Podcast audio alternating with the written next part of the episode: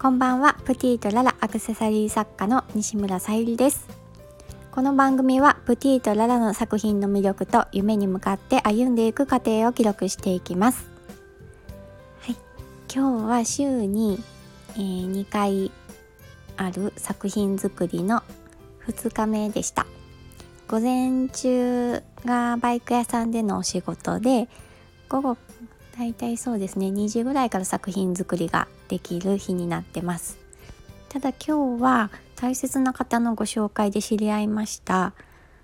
えー、志保さんっていう方のヨガに初ヨガに行ってきました、まあ、通常この作品の作る時間って本当に限られてるのでまあ、あの習い事を行ったりとかそういった時間には使ったりはしないんですけどもどうしても今回行きたかったのはそのご紹介いただいた方もそうですしその志保さんっていう方のお人柄に惹かれてこの方のヨガを受けてみたいっていう思いが強くて参加させていただきました。でやっぱり実際受けてみると本当に自分の弱点とかをすぐあの把握してくださって私に合ったヨガをしてくれたので本当にやる前と後全然体が違いましたね。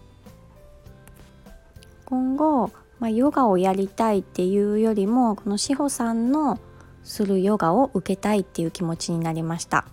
本当に相手の人を思ってあの教えてくれるっていうのが愛情が伝わるのでやっぱりそういったお人柄って大事だなっていうのを実感できましたしまあ、私もそのアクセサリー作家さんってたくさんいる中でやっぱり自分の商品、まあ、よく似た商品が他の方とかぶったとしてもこの人から買いたいって思ってもらえるようにならないといけないなっていうふうに感じました。でまたそのいい人に出会うとまたいい人のつながりができてすごく幸せなつながりでハッピーな気持ちになるんですよね。なので無理にあの合わせて付き合わないといけない人と付き合うよりもやっぱり自分が心で感じた、まあ、自分もこうなりたいって思える人とか、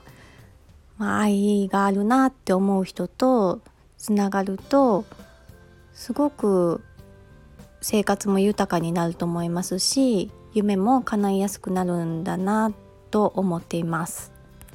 はい、でそのヨガ終わっていい気分になった後、ま昨日の続きでヘアゴムをヘアゴムのアクセサリーを完成させました。でちょっと新しいヘアゴムの、えー、雰囲気を写真にしてこの今回のスタイフのトップ